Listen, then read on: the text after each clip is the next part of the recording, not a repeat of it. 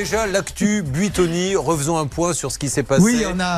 On a appris hier que Nestlé, qui est le propriétaire de Buitoni, avait euh, finalement trouvé un accord avec les familles, rappelez-vous, euh, qui avaient été victimes. Il y a quand même eu deux enfants décédés, donc c'est pas des petites victimes, hein, c'est quand même un gros dossier.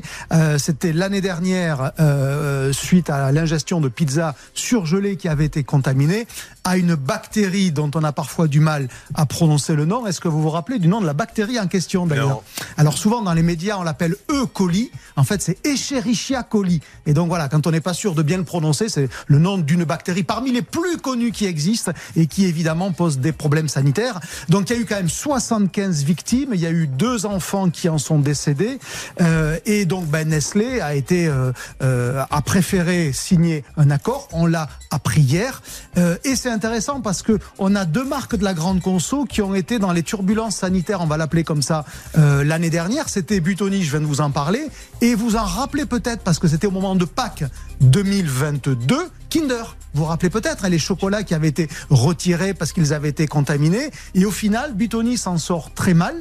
Euh, et Kinder, ben, vous vous en rappelez quasiment plus. Et Kinder a fait une très bonne saison de Pâques. Pourquoi? Parce que, eh bien, il y a deux choses qui, euh, qui, qui, qui, qui font la différence, j'allais dire, dans ces situations-là. Y a-t-il eu des morts ou pas? C'est-à-dire que ça, ça change totalement d'échelle dès qu'il y a eu des personnes décédées. Et donc, du coup, ben, ça laisse une trace dans la mémoire collective. On s'en rappelle encore. Et puis après, c'est euh, la manière dont la marque a réagi.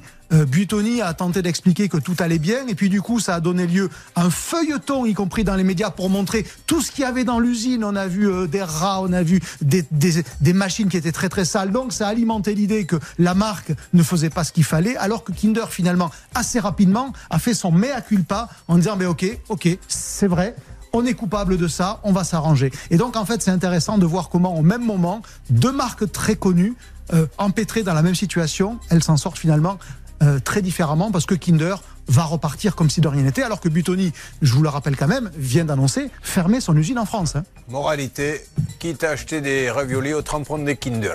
euh,